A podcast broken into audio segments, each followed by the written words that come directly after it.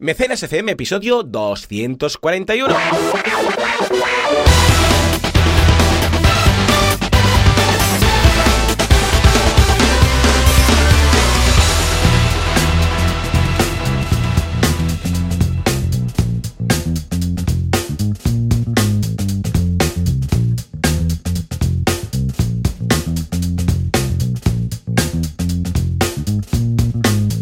A todo el mundo y bienvenidos un día más, una jornada más, un sábado más a Mecenas FM, el programa, el podcast en el que hablamos de este fantástico mundo llamado Confucio, Confucio, Confucio, Confucio, Confuncians. Da igual, hoy lo he visto tan mal escrito, bueno, esta semana lo hemos visto tan mal escrito que ya no me sorprende nada. En todo caso, del mecenazgo, de, bueno, podríamos llamar la financiación, que no sé hasta qué punto si financiación es del todo correcto porque va mucho más allá, colectiva. ¿Quién hace esto? Joan Boluda, servidor de ustedes, director de la Academia de Cursos Boluda.com, me he puesto delante así, muy mal educado, y Valentía Concia, experto en crowdfunding y crack que podéis encontrar en banaco con v y 2 cs.com. Valentí, muy buenos días. Muy buenas. ¿Qué, tal? ¿Cómo, estamos? La verdad es que bien, bien, bien, estamos aquí. Ya, ya lo bueno con el cambio de hora es que ahora hacemos mecenas de día. Sí, O sea, está ahí, ya, ya se de día. Oscuro. Exacto, pero pronto irá cambiando y será de noche otra vez. Es algo, esto del cambio de hora es como que te deja con ganas, ¿no? Porque es, ostras, qué bien, ahora ya es de día y puedo salir a correr de día. No, te va a durar dos semanas, porque luego se vuelve a hacer de noche. Ya, qué pena. Ahora, hasta el próximo cambio de hora, mm, nada, por la tarde, yo cuando voy a buscar al peque, bueno, a los peques al mm. cole, está ya oscuro, oscuro, que dices, madre ya. Dios, está pasando es que te, pega bajona, porque es en plan, mm. ¿qué hago? Me voy a mi casa a dormir, o sea, ya directamente, Sí, porque en verano vas a buscarlos, bueno, antes de las vacaciones, pues si vas a buscarlos en el mes de agosto, pues no, van a estar en el cole, pero vas a buscarlos a las 5 y te apetece, no sé, ir a un parquecillo, estar un poco por ahí con ellos, no sé qué, pero cuando sales, que esto parece, que estemos, yo qué sé, en, esos pueblos de, Islandia, que es eh, seis meses de, de oscuridad, pues claro, dices, qué bajona, nos vamos a casa, no sé, mm. miramos una peli. Ah, que por cierto, ayer vi Spider-Man uh, Away from Home. Ah, qué buena, ¿y qué tal? No la he visto, no la he visto. Oh, muy buena, me ha sorprendido mucho. No mm. puedo decir nada porque es de spoilers, que, que hay spoilers que lo pueden estropear mucho. Pero me ha gustado mucho, me ha sorprendido. Yo no conocía, además no conocía tampoco a Misterio, que es este hombre que va con el, con el casco así como, como una, bola de cristal en Como una pecera o algo así. No lo conocía como superhéroe, tú lo, lo tenías ya sí, visto. yo es que ah. Spider-Man de Spider-Man creo que es el superhéroe de Marvel que más cómics he leído. Vale, vale, vale. Y, la verdad es que lo había visto en algún cómic, sí, porque me pillaba. ¿Te acuerdas aquellos cómics que eran gordotes? Sí. Que había como un montón de recopilados. Me pillaba un montón de Spider-Man y de los Transformers, claro. Que los pues Transformers para especial. Muy chulo. Eh, mírala, y, Misterio sí que lo, tenía fichado. Y es un personaje interesante. Chulo, sí, sí, Muy bien. Me gustó mucho. Me sorprendió. Además, yo creo que el es el Spider-Man que más me gusta, el, actor de los que más me gusta, yo diría que el que más, quizás. Yo creo que ahora sí ya le han dado ¿eh? con este actor, yo creo que ya lo han, lo han clavado. También los personajes, bien, o sea, todo correcto. A ver, no dejemos de pensar que es una película con un guion facilito. O sea, que él va por, en este caso, él va por Europa, con hacer un field trip con, con, la universidad, que son poquitos los que van, me sorprende, porque normalmente cuando nosotros fuimos, eh, creo que fuimos, bueno, yo no fui, porque no soy de hacer viajes, a Cuba, si no recuerdo mal en la universidad, ¿verdad? Creo que el viaje de promoción. Sí, en la uni sí, había como dos viajes, estaba Cuba y Tenerife también. Ah, había dos, madre mía. ¿Te que había, había dos, había dos, sí, sí, sí. ¿Fuiste alguno? Fui al de Tenerife. Ah, vale, cerquita, cerquita. Bueno, pues, Exacto, cerquita. Sí, sí, pues nada, uh, después resulta que cabían todos en un autobús, no sé. Bueno, en todo caso, cosas de esas, ¿no? Y que casualmente se vayan encontrando todos los villanos y nadie sospeche nada durante su recorrido por Europa es, hijos míos, un poco aquí, un poco pillado y tal. Pero aparte de esto, muy bien, nos gustó y además es una peli que se puede ver con los peques. Sea, a los peques les gustó. Bueno, de hecho, a media película, los niños recordaron que tenían trajes de Spider-Man y de Capitán América y de tal y de Batman. Y nos pidieron pausa para ir a sus respectivas habitaciones para cambiarse, venir otra vez y eh, acabar la peli disfrazados. Imagínate tú. Imagínate tú. Y además que, claro, tenían unas pintas. Porque Sam, pobrecillo, no tenía ningún disfraz y usó uno de Spider, de Jan, que le iba grande. Y mira, tenía una pinta. Mira, es que además le caían. Pero él súper contento, ¿eh? pero le caía las mangas, le iban largas, ya, Laura ya le arremangó, ¿no? Pero claro, le caían también los pies y como tiene unos rizos, que tiene una melena súper super larga ahora, le salía por debajo de la máscara de Spider-Man, ¿sabes? Los rizos. Ah. Bueno, tenía una pin, pero él estaba tan contento y haciendo las poses de Spider-Man y saltando. Y, ¡ah, ah! Eh, cuando viene un malo, le ataca por suerte de momento no golpea la tele, ¿no? Pero le ataca y hace... ¡Ah! Pero le ataca ahí en plan... Sí, sí, y mira, pues que me hacía una, entre un, un, cariño y una penita, porque digo, si se viera, ¿vale? Si se viera... Pero a la vez lo hacía con tanta ilusión, ¿sabes? Que dice, es que ya no sé, son sentimientos contradictorios, porque por, una, por un lado lo ves y dices, pero ¿qué es esto? ¿Qué, qué desastre de Spider-Man? Pero por el otro lado, él estaba tan contento y yo también, ¿no? Bueno, que muy bien. Te traslada la ilusión, sí, sí, sí, traslada la ilusión de, me lo creo, que soy Spider-Man y tú te lo crees exacto, de alguna forma. Exacto, es como las navidades, estas fechas mágicas, Reyes, Papás Noel, esto, esto, oh, qué bueno. Y luego uh, nos, nos pilló el subidón y pillamos también a Aquaman. ¿Eh? Después. Oh, ¡Qué grande! Sí, que es un poquito más oscura, pero mm, para todos los públicos también. O sea, es, hay una escena que yo digo, madre mía, cómo lo han adaptado, porque es una matanza dentro de un submarino. ¿La has visto, uh, Aquaman? No, no la he visto, Está muy bien, ¿eh? No voy a hacer spoilers tampoco, no, no os preocupéis. Pero bueno, hay una matanza. Y, bueno, matan a media tripulación. Y no hay ni una gota de sangre. Ni una. O sea, hay un momento que a uno le clavan una espada que la atraviesa y le sale por la espalda, típico, y sale limpia. O sea, no hay ni una gota de sangre y dices, wow, ¿vale? O sea, sí hay muchos muertos, pero de esa forma así como, como muy limpia, ¿vale? Ah, o sea, que, bien, también se puede ver, se ve, ¿eh? Ah, ya, te, ya te digo, con Sam y Sam estaba encantado, pues, ningún problema. Pues yo fui a ver una que no puedes ver con niños, que es la de Joker. Oh, buena. Me gustó mucho la actuación de Phoenix, que de hecho fui sobre todo por, por él, también porque soy friki, pero bueno, y me gustó muchísimo. O sea, es, se come la película, es una cosa espectacular. Sí que es verdad que eh, como tal, eh, hmm. como figura de Joker es muy especial, o sea, es hmm. muy alternativo este Joker, hmm. pero está muy, muy bien trabajada la peli. ¿Es un Joker serio, chungo, mm, que se le va la olla igual? ¿Hay algún cambio? Sí, es un Joker enfermo mental, sin duda. Vale. O sea, que es el... Eh, sí, sí, la verdad es que... Pero es un Joker que te hace ver toda la perspectiva del personaje, ¿no? No, no lo ves como el malo y ya está, ¿no? Sino que conoces no simplemente ahí uno riendo, ja, no sé qué. Exacto. El rollo de la serie de los 80, que es más profunda. No, no, no, no, mucho más profunda, muchísimo más. Pues Aquaman pasa lo mismo, porque hay momentos que mm, no sabes de parte de quién estás, ¿vale? Porque bueno, básicamente el argumento es que los atlantes, que están, que hay siete ejércitos de, pues de gente que vive debajo del agua, ¿vale? Y ellos son uno de los siete, pues, eh, pues nada, están hasta los mismísimos de la población de fuera, ¿vale? Los que están en la land, para decirlo así, porque destruyen los océanos, se cargan las ballenas, extinguen los animales, eh, echan toda la mierda al mar, todo esto, ¿no? Y les quieren declarar la guerra. Esto es el argumento, ¿eh? Y claro, eh, hay momentos que dices, es que tienen razón. O sea, que les declaran. Es que tienen razón. claro, porque es que si gana Aquaman, ¿Qué? ¿Va a seguir todo igual? Porque Aquaman, ¿vale? Gana y, lo que él, su misión es que no entren en guerra, ¿vale? Tiene que evitar la mm. guerra.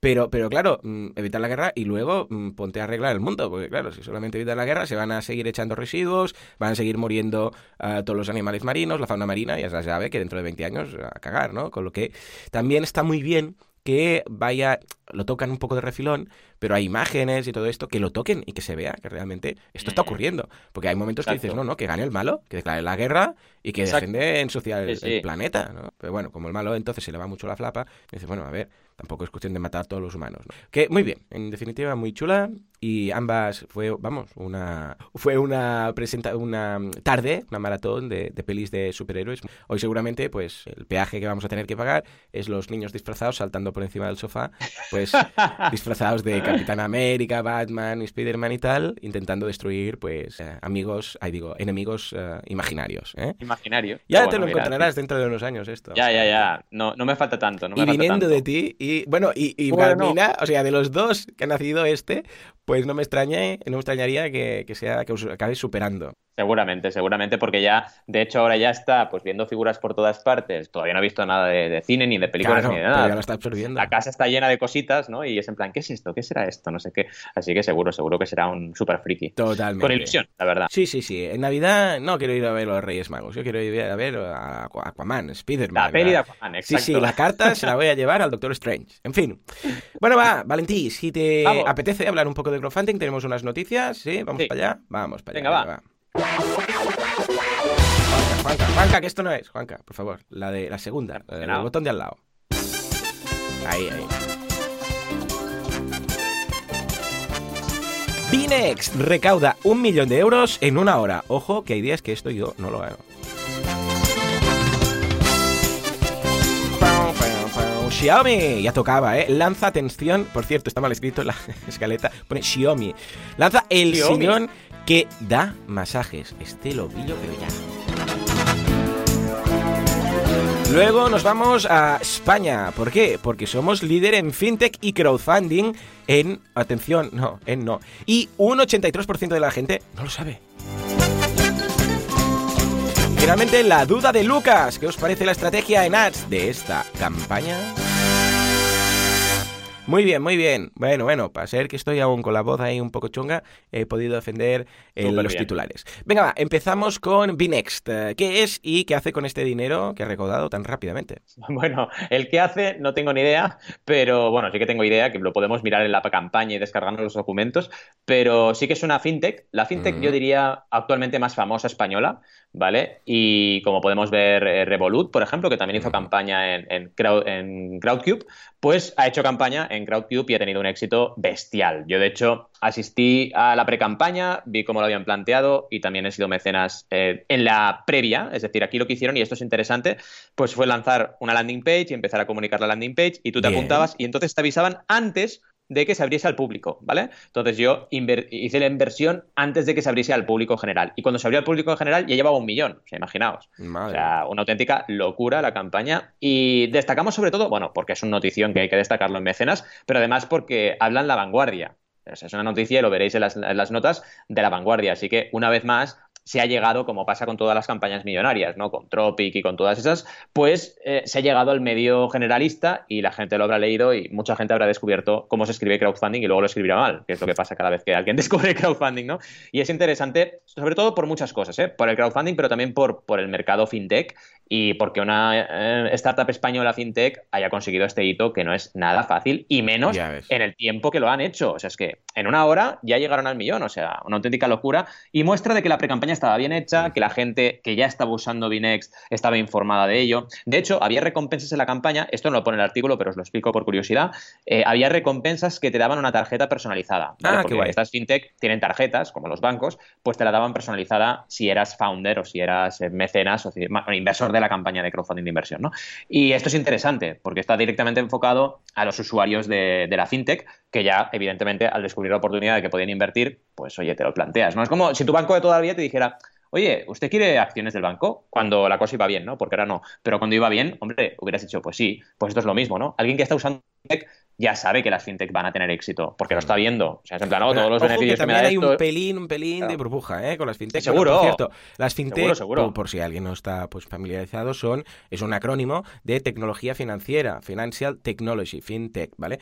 Y básicamente son todas las novedades que están saliendo, que son pues apps, como en este caso, procesos, productos, modelos de negocio, un poco de lo que es la industria de los servicios financieros, ¿vale? Eh, lo, lo que teníamos antes tan casposillo de, bueno, un banco, un préstamo, no sé qué, pues ahora escucha, tenemos gracias a Internet, tenemos muchas posibilidades, muchos servicios financieros nuevos y otra forma de enfocarlo. Ya está, tenemos el dinero electrónico, todo esto, claro, es una nueva revolución, ¿vale? Entonces, claro, vemos que hay muchas cosas y ya os digo, no es que sea una burbuja como tal, pero que hay algunas de estas que están un poco sobrevaloradas. Hay cosas que dices... Totalmente de acuerdo. Tampoco es al final... tanto esto, ¿sabes? Mm. Y ojo, que también hay muchas amenazas, porque mm, claro, los bancos que están súper asentados no están moviendo mucho ficha, algunos más, algunos menos, pero que en el momento en el cual un banco diga, pues yo voy a hacer lo mismo, igual veremos que algunas de estas van desapareciendo. Ojo, no digo que caiga todo, ¿eh? Ah, pues sí, está pasando en algún caso. sí, hay bancos que están, hmm. hay bancos que están innovando un ah, montón con las aplicaciones. BBVA, por ejemplo, tiene una aplicación fintech que están usando otros bancos, imagínate. O sea que realmente está ocurriendo porque es lo que tú dices, tú como líder te defiendes, no te vas a dejar que te coman el mercado, ¿no? Y aquí lo de siempre es cómo de rápido van a crecer estas fintech, ¿no?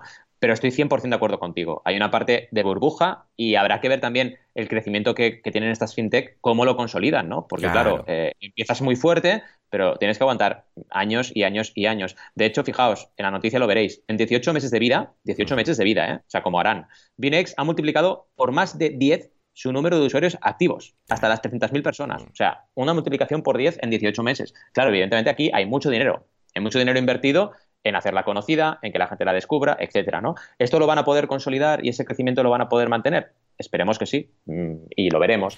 Y es sí, lo que ocurre lo con único el... que, claro, cuando es dinero de por medio, es eso Claro. que dices, a ver, ¿eh? que una startup, pues mira, puede ir muy bien, muy bien y después cerrar. Pero claro, si hay dinero de por medio Sí, y dinero si tuyo... tú tienes metido dinero, Claro, sí. ¿sabes? Eh, a ver, que también aquí entiendo que tenemos enquistado el concepto del banco tradicional, no sé qué, y aquí también la industria bancaria la ha liado tan parda, ¿vale? Que ya no te fías si no es un banco con mucha fuerza, porque aquí hemos visto bancos ¿eh? que dices, madre mía de Dios, pero ¿qué estabais haciendo? Y hemos visto bancos caer y bancos fusionarse y hemos visto desde panestos de turno a, a, bueno, de todo, ¿vale? O sea, hemos visto ya lo que no está escrito. Y entonces, claro, nos ha quedado un poco ese remanente de, a ver, el dinero tiene que estar en un banco y un banco que tiene que ser grande y tiene que ser serio, porque si no, luego a saber tú. Y de hecho, cuando, me acuerdo cuando llegaban los primeros bancos online, me acuerdo de, mira, estar estudiando la carrera, que Jordi, un día, ¿te acuerdas de Jordi? Eh, que ahora está por China o México, no sé por dónde estará. Pues me hablaba de Patagon, Patagon, un banco online, no sé qué, que ahora es, ya ha cambiado el nombre y es, Open Bank, ¿vale? Bueno, pues, ah, y tenía una cuenta ahí yo pensaba, no me fiaba. Ponía, puse ahí, pues no sé, debería ser, no sé si ya era euros o pesetas, pero debería poner un poco ahí para experimentar y tal, ¿no? La banca online, un banco que solamente es virtual. Y no te fías un pelo porque dices, estos No. ya cierran y, y, y dónde voy a reclamar, ¿no? Y aún tenemos ese estigma, ¿no? Pero entre Mm. un entre alguien que dice, esto es lo mejor, voy a poner todo mi dinero aquí, y alguien que dice, no, no, yo, mm, este banco de toda la vida que conozco y tal, hay un punto intermedio que es donde acabaremos, al menos lo que veo. Totalmente. Fijaos que tal es la situación de, de éxito que esta eh, startup ha hecho una ronda, sería ah, anteriormente a la campaña de crowdfunding, donde consiguió 22 millones de euros. ¿vale? Claro, esto O sea es que poco, sí. mm, está, cre- está creciendo de una forma exponencial. Y de hecho, la, la campaña todavía está activa. O sea, podéis invertir y llevan 2,4 millones de libras esterlinas, de pounds, ¿vale? O sea que la noticia era cuando consiguió el millón, pues llevan 2,4 ya. Y todavía quedan 25 días y 4.143 inversores. O sea, es una ronda enorme. Pensad que la media en crowdfunding de inversión son 100 inversores por, por proyecto. Claro. Estamos hablando de 4.000. O sea, es una locura. Y esperemos, como dices tú, que esto se consolide y que vaya bien, sobre todo por el dinero de la gente Mm, que tiene su dinero allí en Binex, ¿no? claro. Que esto es importante porque tiene que haber una seguridad, como la tiene que haber también, y por eso está la ley con las plataformas de crowdfunding de inversión. O sea que en ese sentido, 100% de acuerdo. En Sí, fin, sí. pero buena noticia, vaya. En fin, sí, recordemos que Binex es una empresa española, ¿eh? O sea, que, Claro. que guay, hace ilusión, ¿eh? Que sa- salgan sí. estas cosas. En fin, venga, va, Valentín, nos vamos ahora a Xiaomi, nada que ver. Sí, perdón, Pero qué bueno perdón. que podría montar su banco, ¿eh? De hecho, todos los grandes son, tienen Sí. permiso de banco, ¿eh? Tanto Google como Amazon, eh, Facebook, todos estos son bancos. O sea, tienen el permiso para ser bancos. Lo tienen de hace años. A ver qué, a ver qué hacen con él. En fin, Xiaomi lanza un sillón que da masajes. Esto me ha, me ha entrado mucho mejor que, que cualquier fintech. ¿Verdad que sí? Es que yo digo, esto a Joan le va a gustar. Sí. Además, me recuerda, me recuerda a un sillón que vimos en el aeropuerto de Singapur cuando fuimos de viaje de novios. Qué que era brutal. eh, porque realmente te ponías ahí, no, te quería, no querías que el avión llegase, porque estabas tan a gusto ahí con masajes y gratis. Llegabas ahí, te hacías masajes tal y cual, pues es muy parecido, es un concepto muy parecido. Y interesante de esta noticia, no solo Xiaomi, que también, sino el hecho de que lo estamos viendo en cinco días. ¿vale? Hombre. En cinco días te están hablando de Xiaomi, o sea que la cosa ya va seria. Y además que ha sido una joint venture con Momoda, una marca que yo no conocía, pero bueno. Mm. Y lo que han hecho es eso, un sillón que tiene un espacio para poner los pies, un- la espalda pues toda con un montón de, de- de aparatos que te van haciendo masajes y bueno, te relajan, te relajan en todas las piernas, los pies y la espalda y los brazos y todo, ¿vale?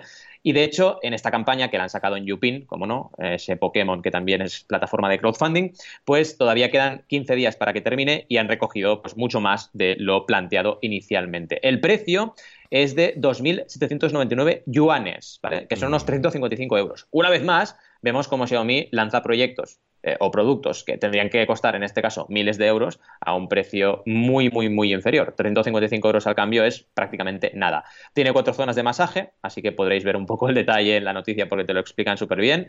Y la verdad es que es un producto extraño, diferente a lo que hemos visto de Xiaomi, que suelen ser gadgets más pequeños y más del día a día, pues esto es un pedazo bicho que evidentemente no se lo va a comprar todo el mundo, pero vaya, es súper interesante también cómo el crowdfunding funciona para productos de este tipo, ¿no? Y más cuando eres capaz de entrar a competir en precio de esta forma, porque la gente ya entra en la campaña de crowdfunding y dice, ostras, qué descuento o qué precio más barato para un producto como este, ¿no?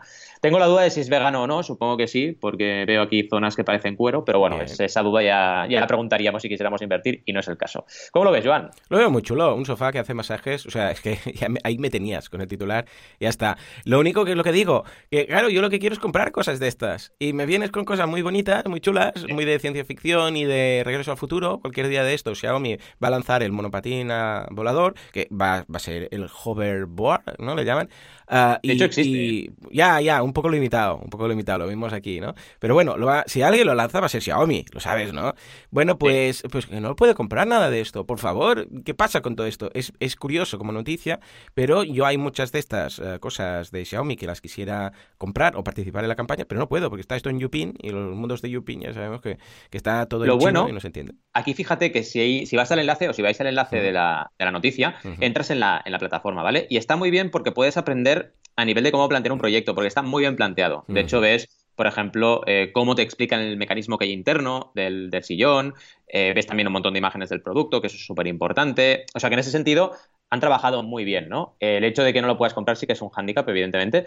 Lo que no sé es, porque ahora mismo la tengo en interficie en, en, chino, pero no sé si hacen envíos internacionales, porque si fuera el caso sí que podrías llegar a comprarla, ¿no? Pero vaya, en cualquier caso, aquí lo importante es que recibamos estas noticias como inspiración, ¿no? Porque aquí puedes ver que personas que hacen emprendeduría con proyectos complejos también tienen posibilidad de lanzar su, su propia campaña, sin duda. Estupendo. Pues venga, va, echemos un vistazo a este sillón y desde este sillón y recibiendo el mensaje nos vamos a analizar más fintech, porque resulta que España es líder en fintech y crowdfunding. Pero ¿estás seguro que lo has leído bien? Cuéntanos. Uno, uno de los líderes, sí, es un poco la noticia. Es uno de los líderes europeos en fintech. Y crowdfunding, bueno, esto ya, lo de crowdfunding, evidentemente yo lo pongo en duda, pero líderes europeos en fintech puede ser, porque la verdad es que hay muchas fintech en España. Y con Binex todavía eh, ya veremos si esto se sostiene en, el, en, el, en, los meses posteriores, ¿no? Pero bueno, aquí lo que más nos ha sorprendido es el 17% de gente, que es la única eh, la única proporción de la población de la población que sabe lo que es fintech y crowdfunding. Así que has hecho muy bien de poner la coletilla de que es una fintech, por si había audiencia nuestra que no lo sabía, aunque evidentemente aquí la audiencia es bastante, bastante doctorada en estos temas, pero bueno, es importante, ¿no? Y eso es sobre todo lo que, lo que más nos ha traído de la noticia, ver un poco cómo el desconocimiento que hay es brutal cuando es algo que es una oportunidad enorme para todos, ¿no? Sí que es verdad que la parte de crowdfunding eh, no es verdaderamente España un, un país líder, ¿no? Eh, ni mucho menos. A nivel europeo, quizás sí que si miras solo Europa, pues sí, Berkami es una plataforma muy grande en recompensas, muy, muy grande, eh, pero en inversión no tenemos ningún referente, mmm, socios inversores quizás, pero bueno, no la compares con Crowdcube y Seeders, que son de UK, ¿no? Claro, aquí estamos en lo de siempre. ¿Cuentas las plataformas que tienen campañas, que son internacionales, pero tienen campañas de España yeah. y esas campañas de España las cuentas como españolas o como extranjeras? Porque claro, si solo cuentas las campañas de España que se han lanzado en Crowdcube, a lo mejor sí que puedes considerar que hay un liderazgo en crowdfunding de inversión, ¿no? Pero claro, tienes que tener en cuenta que Crowdcube no es de España, es una empresa que es británica, ¿no? Entonces, uh -huh. ahí es donde no tiene sentido, ¿no? Es un poco el detalle. Pero en fintech sí que me creo que seamos una de las, eh, de las potencias, digamos, europeas en cuanto a en cuanto al número de startups y, salud de las mismas. ¿no? Ya veremos, como decíamos, y lo hablábamos en el caso de Binex, cómo se va eh, sucediendo un poco todo en, los próximos años. ¿no? Pero vaya, es interesante y es un artículo muy, muy trabajado, con un montón de texto que podéis analizar. Si os interesan datos de, sector, ¿vale? Es interesante que le echéis un vistazo y que, y que aprendáis un poco cómo está el patio, porque al final estos son oportunidades y como emprendedores que somos, nos interesa conocerlas y, estar al día. ¿no? ¿Cómo Totalmente. lo ves? Ya te digo, es, eh, yo creo que hay un... Como, a ver, no es que sea, es que cuando digo burbuja tam, tam, tampoco, pero como un subidón, ¿vale? Que nos venimos muy arriba con, con todo el tema de, de, las fintech, pero que, bueno, a ver, no creo ni, ni, ni tanto ni tampoco, ¿vale? Está muy bien. Uh, y en este caso, pues lo que hablábamos de, Bine de Binext, que recordemos que no es un banco, ¿eh? Explican que, que, dicen, somos, no somos un banco, sino todo lo contrario. Lo que pasa es que realmente cuando tú pones el dinero, ellos son una entidad de dinero electrónico, ¿vale? Y esto quiere decir que eh, hay cosas buenas y hay cosas malas, ¿no? Entonces, tú puedes, eh, tienes, tiene el aspecto de cuenta, porque tú puedes meter dinero, gastar dinero, tienes una tarjeta, todo eso. Igual, lo que pasa es que, claro, al no ser un banco como tal, no están uh, tu dinero que puede quebrar igual. O sea, la, el Binex puede quebrar, ¿vale? O sea, sí, es, una, sí. es, una, empresa y como tal puede quebrar. Entonces, claro, el problema del dinero es que si un banco quiebra, quiebra, tiene lo que es el Fondo de Garantía de Depósitos, ¿vale? Del Banco de España. Entonces, ¿qué pasa? Que tienes hasta 100.000 euros uh, seguros. O sea, aunque cierre el banco, te lo dan, ¿vale? Pero estos, al no ser banco como tal, pues esto no está. O sea, no existe. Tampoco tienes IBAN. O sea, no puedes domiciliar recibos, no puedes hacer transferencias a otro banco, si entre usuarios mm. de, de Binex, ¿no? Pero esto ya daría para un, para un análisis únicamente de, de exactamente qué es esto, ¿no? Sí, sí. Pero que, ojo con esto, tampoco no es eh, jauja, ¿vale? O sea, estamos entre cosas, hay cosas buenas, hay cosas malas. Lo que pasa es que también hay, lo que os digo, la amenaza de que los bancos tradicionales digan, ah, bueno, pues nosotros también ofrecemos esto, ¿no? ¿Qué dicen? ¿Sin comisiones? Vale, pues yo también. Todos pues los venga. bancos tradicionales tienen la cuenta cero de turno, ¿vale? que es la cuenta online, la cuenta sin comisiones y tienes todo lo bueno, que es el hecho de Mm. tener un IBAN para poder... De hecho, el dinero de, de Binex está en el Banco de Santander. No sé si lo Claro. sabéis, pero, o sea, ese dinero, lo bueno es que no juegan con él. La parte, bueno, positiva, es decir, que un banco sí. vive de tu dinero. Tú le das el dinero, él lo pone a invertir, gana dinero, entonces de eso vive, ¿vale? Pues en este caso no. Eh, Binex, el dinero está ahí, punto. Y está en una, en una especie de eh, cuentas que se llaman escrow que no pueden utilizar para hacer inversiones y tal, ¿vale? Bueno, pues ahí está tu dinero. Pero claro, por eso digo que, eh, claro, vemos todo lo bonito, y todo lo que está en la página web y todo lo, Mm. lo que comunican, ¿vale? Y todo lo que dicen, hey, no tenemos comisiones, no tenemos no sé qué, si estás cansado, fijémonos que en su comunicación todo el rato hablan de, ah, estás cansado de cómo te trata tu banco, no sé qué, no sé cuántos, ¿vale? Ah, entonces, claro, todo esto es lo bonito, pero tenemos que investigar un poco más y ver exactamente qué es. Porque, al fin y al Totalmente. cabo, esto es dinero que está en un banco igual, lo que pasa es que tú ni te enteras en dónde está, ¿no? Está en una, en una cuenta en el, en el Santander. Entonces, bueno, está bien, pero, a ver, yo pues no sé, no sé hasta qué punto es tan tan que dices, ¡guau! Esto es la nueva realidad bancaria. Ojo, ni una cosa ni la otra. Ahora por ahora, yo me he mirado todas estas cosas. He mirado Binex y lo he valorado y digo, ostras, a ver, pinta bien. Pero claro, hay muchas cosas que me faltan, no poder domiciliar, no poder hacer transferencias y al final, ¿qué? Tengo que estar con Ahí un banco está la y clave, con ¿no? Binex. Mm. Claro, porque entonces tienes que tener ambas cosas. Y dices, pues vaya, o sea, si no me puedo ahorrar todo, que dices, no, no, es que mira, ya, ya puedes cerrar la cuenta del banco. Pues tampoco puedes. Eh, No es tomar la decisión de Sí. forma pasional, de forma no quiero bancos, Exacto. no, es tomarla que de forma sí. exacto, Sí, racional, sí. decir, oye, Ahí puedo está. hacer esto, no puedo hacer esto, puedo hacer transferencias a otros bancos, no puedo hacerlas, y ahí es donde está la clave. Cuando se pongan al día en esto y esto lo, lo, equilibren, la gente va a hacer el cambio, si no, no lo van a Ahí hacer. está. totalmente. Claro, es que tampoco ofrecen, yo sé, préstamos, hipotecas, todo esto. eh, tampoco Mm. lo, hace- eh, lo hacen directamente ellos. Ellos tienen una especie de marketplace, para entendernos, y ofrecen los de terceros, ¿vale? Con lo que en Mm. realidad estás ahí. Entonces, claro, mi pregunta es, ¿vale? ¿Puedo prescindir de ah, mi banco ir solamente con esto? No, no se puede. Tampoco veo yo la razón. Ojo, que, que lo va a apretar mucho, ¿eh? Que mucha gente le va a encantar. Pero si tengo que ahora ir con Binext y eh, Banco Santander o la Caixa o eh, Cuchabank o quien sea, pues para eso me quedo con lo mío. Y a mí las comisiones, pues ya os digo, si negociáis un poco con el banco también os las quitan. O sea, Sí, cuestión de ir al un- banco y... Un apunte interesante aquí a este debate súper potente que estamos haciendo es que FinTech también es, por ejemplo, una empresa que trabaja para un banco ¿vale? y ofrece sí, soluciones financieras tecnológicas a Ahí ese banco. está. Ahí Claro, ahí Mm. hay un, hay un mundo, claro, hay un mundo que no estamos viendo, que no habíamos analizado hasta ahora, que es el B2B, ¿no? Es el business to business, que es una empresa que da servicio a un banco para que innove en fintech. O sea, Totalmente. que aquí también hay muchas empresas que no van a consumidor final y, y es otro mundo completamente distinto, ¿no? Pero sí, sí, 100% de acuerdo contigo que, que hay una- un aspecto de, ah, fuera bancos, fuera, te tratan mal. Sí, bueno, Mm. ya, pero ¿qué me das? ¿Qué me das? ¿Cómo me lo das? ¿En qué condiciones? ¿Y qué puedo hacer con tu cuenta? ¿no? Mm. Porque a mí, por ejemplo, me ha pasado de estas cuentas, que también estuve investigando, ¿eh? Mm. no, no había ninguna que fuera cuenta empresa. Entonces dices, Ah, bueno, pues también la quiero. Sí, claro. O sea, yo quiero mi banco de empresa, ¿sabes? O sea, necesito mi banco de empresa. Pues no, ninguna. Todas eran para consumidor. Dices, bueno, pues entonces paso, porque Claro. ya, ya me va bien el banco que tengo para consumo. Yo lo que quiero es que innoves en, en empresa. Y aquí todavía están pendientes las cosas. Sí. Y ING, que es una entidad reconocida, Mm. quitó la cuenta empresa de España, imaginaos. O sea, la Pues sí, quitó. que fue una movida, madre mía Sí. Dios. Oh, por favor. En fin, pues eh, sí, pero esto va bien porque esto lo que yo creo que va a conseguir es que se pongan las pilas los bancos, ¿vale? Mm. Y los bancos que están ahí aposentados y han estado ahí en el trono ¿eh? de, de Juego de Tronos Total. Ah, total. durante mucho tiempo, pues ahora se tienen que poner las pilas y tienen que hacer, mm, ¿sabes? Eh, los deberes. Uh, CaixaBank lo está haciendo muy bien, por ejemplo. Sí. ah, está haciendo cosas de crowdfunding, está invirtiendo en todas las novedades en cuanto a la página web, la aplicación, es una pasada. O sea, yo la utilizo. tienen una tanto para verificar compras que haces como otra para, para, bueno, para llevar el día a día, ¿no? Aún le faltan cositas, pero vemos que, por ejemplo, sale una aplicación que Fintonic, ¿no? Que, que es para llevar control de tus gastos, que ves lo que estás gastando en, en comida, en ocio, no sé qué, lo tienes todo ahí categorizado. Y ahora la Caixa, bueno, CaixaBank está haciendo también, lo está ofreciendo. De repente han dicho, ostras, esto gusta tanto, bueno, pues lo vamos a ofrecer. Claro, ha hecho que un sector que no innovaba durante mucho tiempo, ahora lo haga. las pilas. Y además tiene dinero para invertir. O sea, tiene mm. mucho, mucho dinero para invertir. Este millón o dos millones, dos millones que, que va a tener FinTech es nada comparado con puede llegar a invertir un banco. O sea, un banco puede decir, escucha, metamos aquí todo lo que hace falta, que les ha gustado tanto esto de esta startup o de esta fintech, vamos a copiarlo, vamos a hacerlo también y lo vamos a hacer bien, ¿no? Porque te digo algo, hasta hace unos pocos años mm, las páginas web o la banca online de los bancos tradicionales daba pena, ¿eh? O sea, daba pena. Yo he entrado en algunos casos, ah, en algunos bancos de mis padres que, que me decían, Joan, ¿esto cómo, cómo va? No sé qué, y con las tarjetas de coordenadas, y veías una web que decías, por el amor de Dios, vale que seguramente debe ser muy seguro, pero la usabilidad de esto da pena, ¿eh? Mm. Y ahora ya no. Ahora ya entras y dices, ostras, esto cada vez lo veo más, más chulo, más interesante.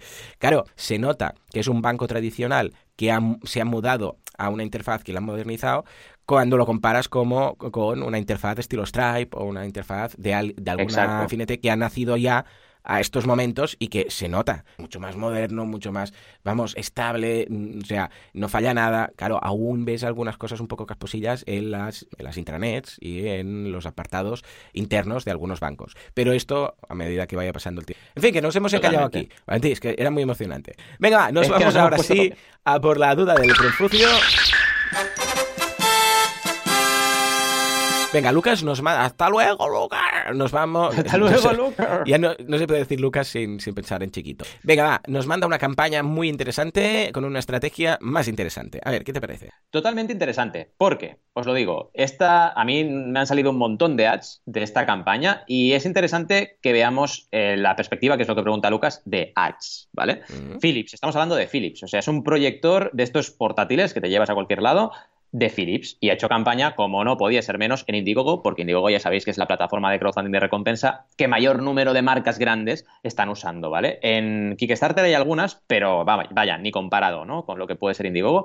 Fijaos, esta campaña ha recaudado más de 5,5 millones de euros, ¿vale? Y ha hecho mucho ads. Entonces, la estrategia ha sido muy correcta, porque yo, por ejemplo, el remarketing que han hecho ha sido muy bueno, porque yo, como consultor, esta campaña la he analizado, he estado mirándola, y claro, ¿qué me pasaba? Que cada vez que entraba a Facebook, pum, el anuncio. Cada vez que entraba a Instagram, pum, el anuncio. O sea, interpretaban que estaba haciendo compra, ¿vale? Que quería comprar y me salía en todas partes. Entonces, fijaos cómo ya se están aplicando las estrategias de, marketing y de ads eh, online normal a las campañas de crowdfunding y se está haciendo remarketing con la gente que entra a las campañas. ¿no? Es algo que realmente eh, lo podemos hacer porque tenemos maneras de integrar todo lo que es Google y Facebook básicamente con las plataformas, tanto con mm. Kickstarter como con Indigo puedes hacerlo con los Pixel y el código de, de, Google y esto te da una posibilidad muy buena de hacer ese seguimiento y ese remarketing. Lo que sí tengo que dejar muy claro, y esto creo que Lucas es lo que más le interesaba a nivel estratégico, que esto eh, funciona una vez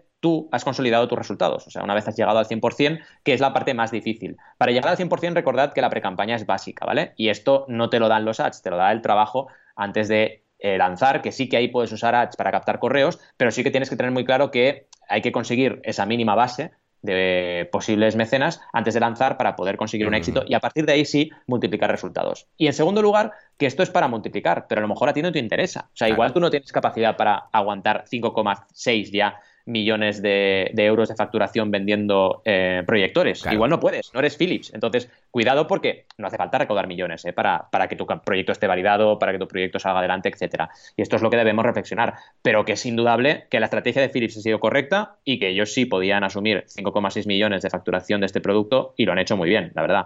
¿Cómo lo ves? Muy bien, súper interesante. De hecho, en, el evento de marketing, en el EMO, este año vimos muchos casos de, ah, de campañas exitosas, algunas con anuncios, algunas sin anuncios, y es un poco, depende de lo que te plantees tú. O sea, aquí siempre está todo en cómo haces la pre-campaña y en ah, tus ah, fortalezas del DAFO. El hecho de decir, escucha, yo tengo comunidad, yo me voy a enfocar simplemente a validar la idea, yo no tengo comunidad, yo, yo sé, pues tengo dinero para invertir, no tengo dinero para invertir, quiero o no quiero invertir en publicidad eh, para esta campaña de crowdfunding. Aquí lo importante es tener una estrategia antes, ¿vale? Todas son buenas en general, si las piensas. Lo que no vale, a ver, no todas son buenas, puede ser alguna te salga mal, ¿no? Pero lo importante es tener estrategia, ¿vale? Y en este caso, pues había una estrategia detrás, está clarísimo, ¿no? Cuando las grandes marcas lanzan campañas de crowdfunding en Indiegogo, para, para entendernos, en una campaña, hay ahí una estrategia detrás y lo que buscan quizás es validar, quizás es, pues, eh, notoriedad, quizás es, pues, ser noticiable, este tipo de cosas, ¿vale? O simplemente quizás es eh, que, que, la gente vea que uh, es una campaña o que es una empresa, que lo que hay detrás es una empresa que tiene respaldo. Con lo que, ya os digo, uy, sí, 5 o 6 millones, ¿cuánto llevan ahora? Mira, 5 millones y medio. Para Philips, 5 millones y medio de euros es el chocolate del loro. O sea, 5 millones de euros para Philips. Estamos hablando de Philips. No estamos hablando aquí del churrero de la esquina, ¿vale? Para ellos es nada. Pueden haber, podían poner ellos 5 millones o 10 eh, solamente en, en, en, publicidad para esta campaña y no pasaría nada. O sea, estamos hablando de nada comparado con lo que facturan y con los ingresos que tienen, ¿vale? Con lo que darle una vez más uh, un contexto a cualquier tipo de campaña de crowdfunding, sobre todo cuando la lanza una empresa que no le hace falta para nada el dinero. O sea que, que luego también, exacto, Luego también es lo que tú acabas de decir, la estrategia que ha usado la marca, porque una cosa es lo que ha hecho Philips, que para mí es una preventa muy justita, porque fijaos que están entregando en noviembre, estamos en noviembre ya, o sea, esto se acabó en octubre, en octubre, 15 de octubre y entregan en noviembre, o sea, vaya, ya lo tenían fabricado seguro. Y hay otras marcas que lo hacen mejor en ese sentido, hay marcas que se arriesgan, como Atari, donde tú ves que, la entrega es a muchos meses vista, que hay un desarrollo posterior del producto, o sea, que tú puedes hacer las cosas más abierto o menos abierto al mundo del crowdfunding y recoger más o menos feedback de la gente, ¿no? Hay muchos grados en medio. Y en este caso, Philips ha ido, como tú bien dices, a lanzar un producto con una notoriedad extra que ha sido el crowdfunding. Perfecto, oye, ya les ha servido y han conseguido una notoriedad enorme. Genial. Era su estrategia y es lo que querían. Totalmente. Sí, sí, sí, sí. En fin, vaya pedazo de programa nos está quedando hoy. En fin, pues venga, va. ¿eh? Nos vamos a la sección de Jesús, por favor. Que si no nos, nos, va a dar tiempo de las campañas. Venga, nos dice, ¿qué os parece esta campaña de lanzamiento de disco? a ver, no estamos hablando de una discoteca, ¿eh? sino del lanzamiento típico de disco de las Olimpiadas. Cuéntanos, uh, Valentín. Pues a ver, tenemos aquí que esto no lo hacemos mucho en mecenas, por cierto, y esto Jesús evidentemente no lo pretendía hacer así porque vamos con un poco de retraso debido a los eh, eh, programas que hemos tenido que frenar, mm, pero claro, la campaña se ha acabado y no ha llegado al objetivo que se había oh, planteado. Pero, atención, atención, que esto tiene tela. Era objetivo flexible. Eso significa... esto indigo entonces claro que sí, ¿no?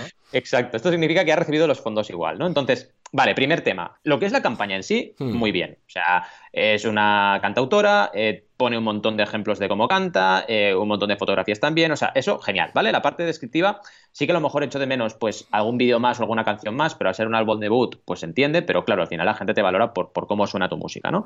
Eh, pero claro, el tema de la estrategia y de que tú en tu objetivo pongas 7.163 euros y recaudes 4.842, la primera pregunta que te haces es, vale, como es un objetivo flexible, que recordemos es, recaudas siempre, recaudes el 25% o el 100% de tu objetivo, lo recaudas igual, pues claro, ¿vas a poder hacerlo o no? Porque si tenías unos costes fijos y tenías que, por ejemplo, pagar la parte de producción o de maquetación y había unos costes de 2.000 o 3.000 o 4.000 euros, ¿eso lo vas a poder cubrir con lo que has recaudado o no?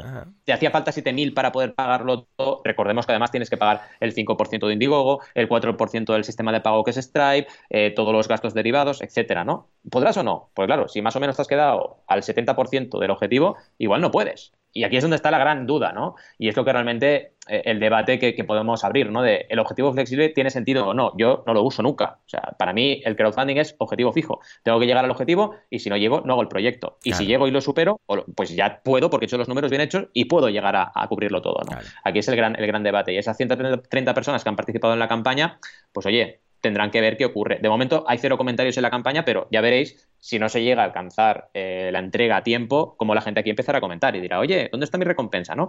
Ya veremos porque esto es noviembre de 2020, la entrega de prevista, así que queda un año todavía. Ya veremos cómo, cómo va, pero esperemos que bien. Sí, sí, yo también, a ver qué tal. Y bueno, es lo que decíamos siempre, de estas campañas de, yo creo que lo de mm, siempre todo suma o siempre, ¿cómo es? Sí, ¿no? Todo suma. Flexible funding. Flexible funding o todo, ¿vale? Ah, a ver, yo creo que rompen el espíritu del crowdfunding como tal, mm. ¿vale? Que será defendible o no, y en algunos casos puede ser justificable, algo estilo social, por ejemplo, que dices, bueno, a ver, todo lo que eres, pues ayuda, ¿sabes? Exacto. Lo entiendo. Exacto, ahí sí. Y dices, bueno, va, una operación, pues no se puede pagar, pero bueno, con, con la ayuda, entonces los padres y no sé qué, yo sé, estas cosas sí. Pero si no, no lo entiendo. O sea, si necesitas 10.000, ¿por qué lo vas a hacer ahora con 6.000? ¿Qué va a pasar? ¿Vale? Ah, no, lo vamos a hacer, pero con menos cosas. Bueno, entonces hazlo a 6.000, el objetivo.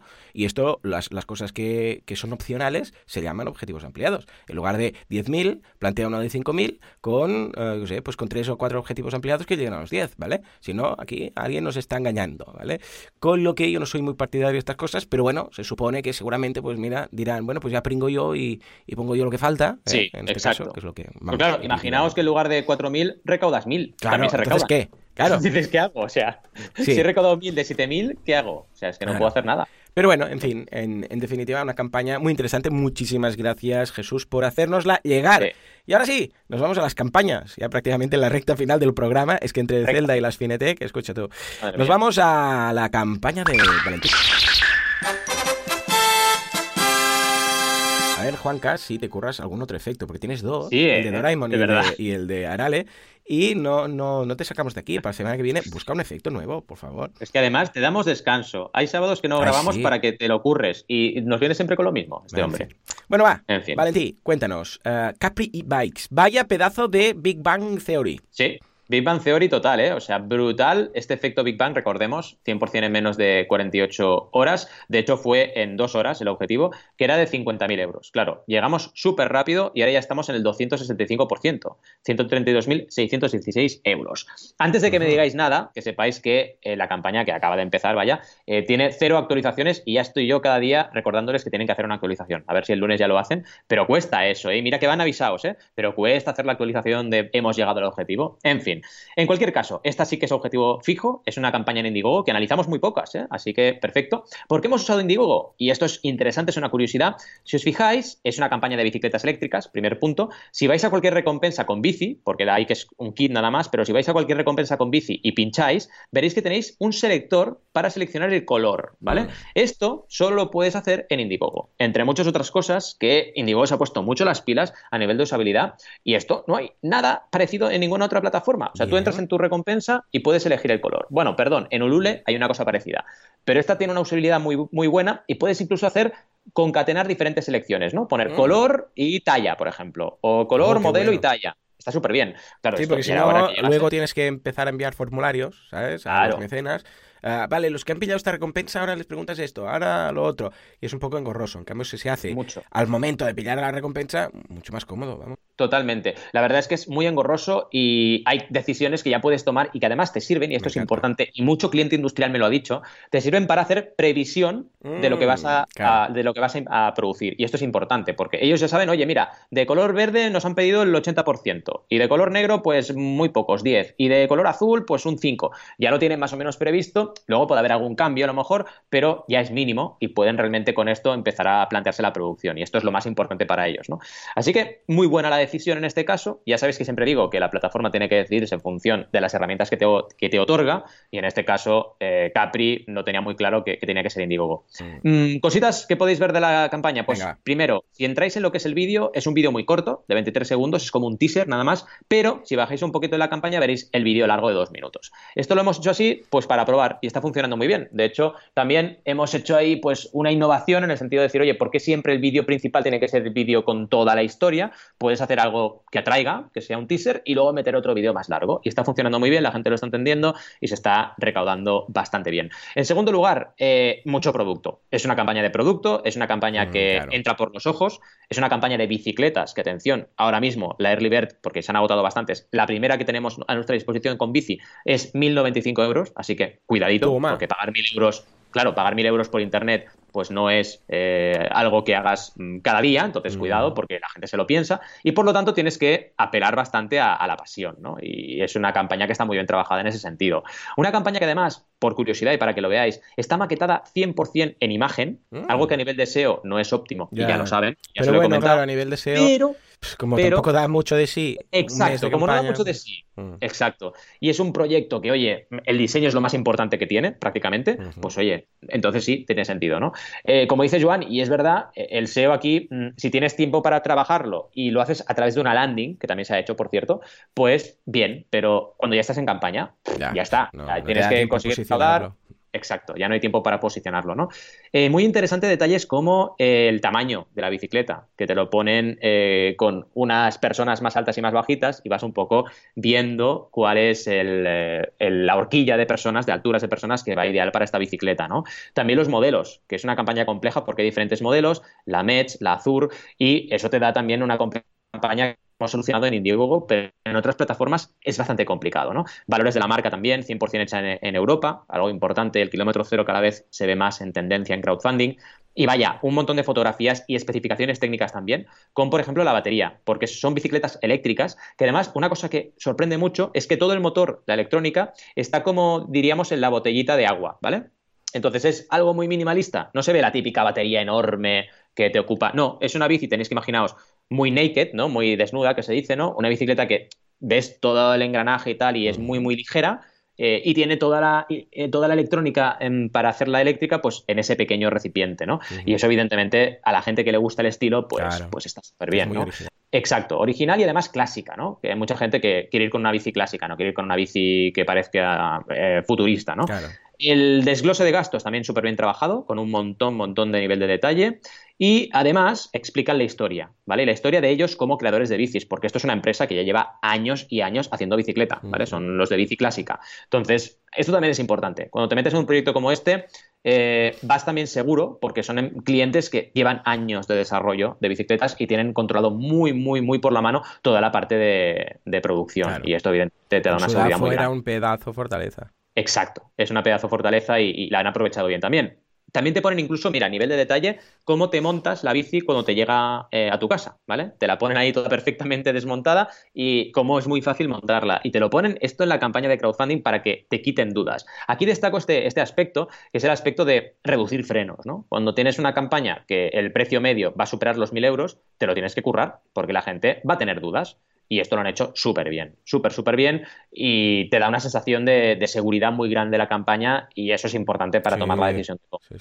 Y ahí ya os lo digo con lo último que quería comentar de la campaña, que es claro, recaudar 50.000 euros con aportaciones medias superiores a las 1.000 es más fácil que recaudar 50.000 euros con una aportación media de 40. Entonces, cuidado cuando analicéis las campañas que analizáis para plantearos la vuestra, porque no es bueno decir, ah, como este ha puesto 50.000, yo pongo 50.000. Analiza bien el precio medio, analiza bien la estrategia, analiza bien el producto, porque claro, si tienes un precio medio de 1.000, eh, es mucho más fácil, muchos menos mecenas para llegar al objetivo. Entonces, realmente es eh, lo que tienes que fijarte es en el número de personas que han participado, que en este caso son 107 de momento. Estamos en la media, ¿eh? 107 personas. Pero claro, 107 personas pagando una cantidad de dinero o un precio muy elevado, ¿vale? Fijaos que hay una pequeña recompensa que es un kit para hacerte la bici eléctrica, que es la primera, que vale 595, pero ha tenido muy pocas eh, ventas. En cambio, las otras han tenido muchas ventas de, bicicletas, ¿no? En fin, una campaña que yo estoy súper orgulloso y que, que, vaya, va a dar buenas, buenas noticias en los próximos eh, días porque esto va a seguir recaudando seguro. sí, Muy bien, muy chula, súper interesante el producto, es una pasada. Y aquí destacar lo que decíamos de la fortaleza, que no es gente que diga, oye, yo, no sé, soy aficionado a ir en bici o soy ciclista y quiero hacer una bici eléctrica, pero que sea así como moderna, pero clásica, pero que no se vea lo de tal. Bueno, mm, claro, ¿qué ocurre? Que dices, vale, ¿dónde te estás metiendo? Pero claro, cuando viene de una empresa como Capri, que está haciendo bicicletas desde hace años y años y años, y han dicho, hey, vamos a validar este nuevo producto tan chulo, con este efecto wow que no deja de ser esta botella, ¿no? Que tú la ves la bici, dices, bueno, una bicicleta con una botella de agua, ¿vale? Con una cantiplora ahí, va, ¿no? Lo típico. Pero resulta que no, que es la batería. Claro, de repente esto hace que, lo que dices tú, que los que van a por el diseño digan, wow, esto me encanta. No es la típica bici que eléctrica que se ve de una hora lejos y que además pesa una barbaridad, porque, atención, ¿eh? 16 kilos es muy poco por lo que pesan las bicicletas eléctricas, ¿eh? O sea, las bicicletas, no sé si habéis intentado moverlas, pero pesan una barbaridad. 16 kilos está muy bien. Y una autonomía de 40 kilómetros lo veo genial. O sea, muy bien y no me extraña que, que estén teniendo este éxito y atención porque les quedan aún 38 días. A ver cómo acaba esto. A ver si llegamos, no sé, pues al, millón tranquilamente. Depende de cómo. A ver, entiendo que es el principio de la U, pero a ver qué, porque cada aportación son mil euros. O sea, no es tan difícil. Exacto. ¿eh? Igual millón no, pero 200, 300, 400 mil. A ver qué. Muy bien, pues nada, escucha una campaña muy chula de una empresa que hace bicicletas y ahora nos vamos a otra campaña de hecho, es un grupo de campañas eh, porque es una empresa de la cual he hablado así mm, un poco de refilón en algún caso, que se llama Betabrand. Betabrand es una mm, empresa de moda de ropa y complementos, zapatos, jerseys, chaquetas, todo lo que queráis. Y atención porque eh, lo hace todo por crowdfunding. O sea, tú cuando llegas, si vais a betabrand.com barra crowdfunding, veréis que tiene una pinta habitual de, de, de WooCommerce, de e-commerce. Veis unos pantalones, una falda, un bolso, ¿vale? Lo típico con un apartado a la izquierda para seleccionar, para aplicar filtros a los productos. Pues por precio, por si es por hombre, si es por mujer, eh, por color, todo igual, todo normal. Tú lo miras y dices, vale, esto es un, esto es un e-commerce normal. Pero no, Resulta que es todo a través de crowdfunding. O sea, ¿cómo funciona? Es como un libros.com, pero para ropa, moda y complementos. Entonces, ¿qué es lo que hacen ellos? Primero de todo, cualquier producto pasa por el apartado de crowdfunding. Entonces ahí los veis todos. Eh, si vais ahora, pues ahí veréis desde ediciones raras de Under the Jackpack, que es esta mochila que llevo yo, súper finita, a camisas, uh, sé, faldas, lo que sea. Pero eso no está a la venta. Está en esta preventa, para entendernos, que es lo que es el crowdfunding. Si se financia, entonces pasa a un catálogo que tienen ellos ya de ropa que ya tienen, pues de ropa y de complementos, o sea, el e-commerce normal habitual. Pero eh, en el apartado de crowdfunding, ahí tenéis todo lo que está por validar. Entonces, está muy bien porque lo que hacen es, cuando vais a una tienda online y veis un e-commerce con productos, a veces veis que algo eh, tiene descuento. ¿no? Decís, pues mira, 100, el precio tachado, y pone 40% de descuento, ahora cuesta 60, ¿vale? Para entendernos.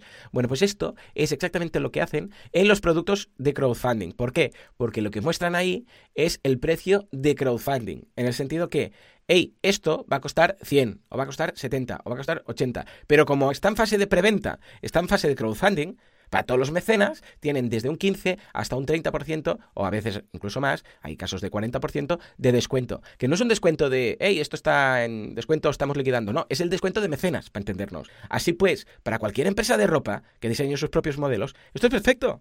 Porque pueden decir, hey, en lugar de producir la ropa, comprar las telas, eh, empezar a crear stock y vender, hey, ¿por qué no hacemos un mock-up? Enseñamos el producto y cuando haya X ventas ah, o se haya recaudado, porque esto se puede plantear como con un objetivo monetario, de necesitamos 3.000 euros para tirar adelante esto, o necesitamos, como en libros.com, 20 eh, ventas, 20 personas que lo compren, o 200, o lo que sea. Y así de fácil. A cambio tenéis un descuento como presumidores, ¿vale? Tenéis el que precompra, para entendernos, preconsumidor, esto término acuñado por Valentí, y ah, consigues un descuento que se valida pues pasa a producción y ya lo tienes en el e-commerce. ¿Que no se valida? Pues se queda ahí, ya está, es un producto que no, no ha interesado. Y escucha, aquí nadie se flagela, no hay ningún problema, mm, ya lanzarán otro. Y me ha parecido interesante pues analizar un poco esta forma de, mm, bueno, normalizar el crowdfunding, ¿eh? en lugar de la gran campaña y me voy a estar aquí cuatro mm. meses. No, no, escucha, nosotros nos dedicamos a esto. Lo que pasa es que, hey, ¿para qué producir una camiseta que luego no se va a vender? Pues la, pasamos por crowdfunding, validada, ya ha llegado al mínimo. Vale, pues venga, acá, claro, te vas a tener que esperar como mecenas, porque no está producido, pero cuando esté producido, te la enviamos y te va a costar un 30, 40, 20% menos. Yo valido, tú tienes un descuento, luego esto pasa a producción, ya habremos validado. O sea, lo veo el futuro del crowdfunding. O sea, para cualquier tipo de productor, o sea, de fabricante, yo veo esto mucho más lógico, mucho más claro que tener que hacer o, la producción arriesgando dinero y capital inversión o una plataforma como puede ser, y que sé, pues nos vamos a Kickstarter a hacer esto, ¿vale? Hey, si la gente ya está en tu página web y vende en tu página web, ¿por qué no les hmm. enseñas tus ideas en tu página web? ¿Cómo lo ves, Totalmente. La verdad es que es un caso increíble el que has traído.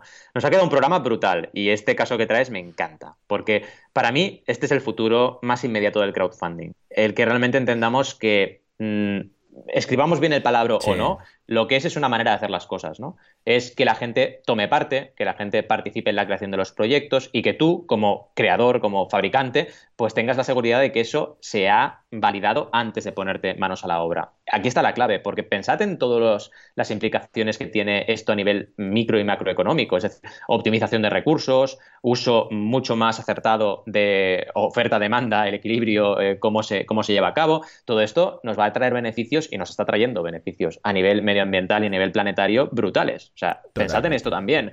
Y luego, evidentemente, a nivel nuestro personal y empresarial, empresarial también, porque estamos produciendo bajo demanda. Y además, no solo eso, la gente nos está diciendo lo que quiere y se siente implicada en nuestra marca. Y es brutal también que lo hagan en su propia web porque es cierto y es patente que una marca que tenga recursos puede hacer su crowdfunding en su web sin necesidad de depender de otra y además manejas toda la información, puedes adaptarte a medida todo lo que hemos visto, por ejemplo, en Indiegogo que puedes hacer, lo puedes aplicar a tu web y no dependes de la plataforma, etcétera, ¿no?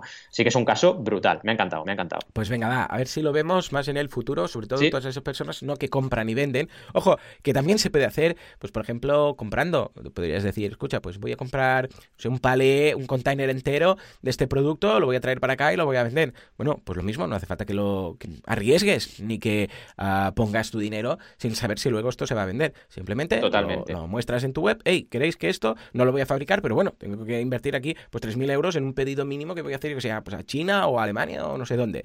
Si se valida, pues venga, para acá el container y empiezas a vender. ¿Que no se valida? Pues no lo traes y no arriesgas. O sea, que no hace falta fabricar tampoco. A ver, encaja más para fabricar, para gente que fabrica, pero si no, también para gente que dices, voy a importar esto, antes de importarlo, lo pregunto. Y a quién mejor preguntarlo que a, tus clientes. Que a tus clientes. Pues Una cosa importante. Dime. No hemos hablado de nuestro día a día. Es verdad.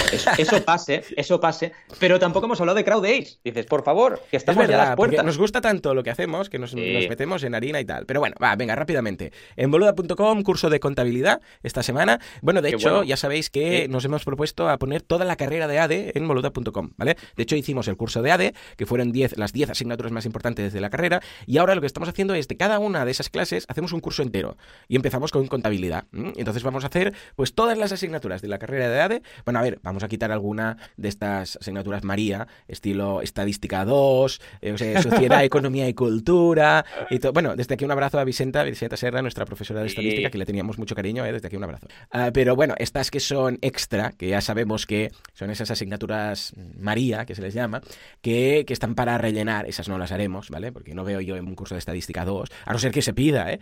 Pero las importantes, que sí, contabilidad, contabilidad analítica de explotación, microeconomía, macroeconomía, gestión empresarial, todo esto las vamos a ir incorporando para que tengáis una mini carrera también en la oferta de cursos, ¿vale? Esto por un lado. Por otro lado, Valentín, venga, va, antes de Crowd Days, ¿has lanzado alguna clase, algún curso, alguna cosita en sí. Como cada semana hemos lanzado dos clases una clase del curso de pre-campaña en Equity Crowdfunding hablando del calendario de contenidos, muy importante, planificarnos para hacer una buena pre-campaña. Y en segundo lugar, en Marketing Mix y Crowdfunding, estamos ya por la octava clase, donde hemos hablado sobre márgenes y distribución, es decir, cómo afecta a tu margen el hecho de distribuir en tu, en tu propia web, en webs externas o incluso eh, con una logística en tienda física. ¿vale? Así que hemos estado trabajando muy bien estos, estos conceptos. Y ahora tocaría hablar de CrowdAce. Venga, va, CrowdAce, ¿qué nos espera dentro de nada? ¡Ey, Valentín! Ya estamos a 2 de noviembre. Ya noviembre. Es que ya estamos. Es este mes. Quedan 20 días. Mío, fuerte aplauso. ¡Vamos! Aún no, ha llegado, pero ya nos estamos aplaudiendo. Nada, faltan pues 20 días justitos, 21 y 22, ¿no? La verdad es que quedan 20 días justitos. Como siempre os decimos ahora cada semana que estamos en previa a CrowdAce, estáis todos invitadísimos a asistir. Tenemos ganas de, veros las caras y, de que aprendáis de crowdfunding. Y como siempre, súper fresco lo que traemos este año, con más de 15 ponentes que hablaremos de casos de campañas internacionales, con ads, por ejemplo, que hemos hablado mucho de ads, como el caso de Barner Brand. Hablaremos también con plataformas de referencia como Berkami y Ulule que vendrán, y también a nivel inversión con Capital Cell, de CrowdAngel y casos de éxito de, de Crowdcube, así que también tendremos bastante eh, crowdfunding de inversión. Y también, por si fuera poco, tendremos una parte de profesionales, donde tú tendrás una gran ponencia, evidentemente. Eh, luego también tendremos a Miguel Moya, que hablará de storytelling y crowdfunding, que la verdad es que está trabajándolo muy bien este tema desde allá hace un par de años, lo está trabajando muy bien. Y Ángel González de Universo Crowdfunding, que nos tratará de, trasladar un poco todo lo que estamos viendo en este último año eh, a nivel de innovación y de, y de novedades en el sector. Así que es súper completo. Esperamos veros a todos allí y ya sabéis que además tenéis un código que os pondremos en las notas de descuento y que incluimos el desayuno y la comida. Así que vaya, es un regalo y es un máster de crowdfunding que no os podéis perder. Os esperamos 21-22 de noviembre en Axio, que es el centro de Barcelona. No os preocupéis que podéis llegar sin problemas, ya lo comprobamos en el EMO, ¿vale? Así que os esperamos allí. Estupendo, pues nada, con este fantástico CTA que Valentí ha recordado en el último momento, nos despedimos, sí señor. Bueno señores, hasta aquí el programa de hoy. Como siempre, muchísimas gracias por todo, por vuestras valoraciones de 5 estrellas en iTunes, por vuestros me gusta y comentarios en iBox. Gracias gracias por estar también en Spotify y en todas partes, porque todo el crowdfunding cada vez lo vamos a ver en más y más sitios. Señores, nos escuchamos dentro de una semana, dentro de siete días. Hasta entonces, adiós.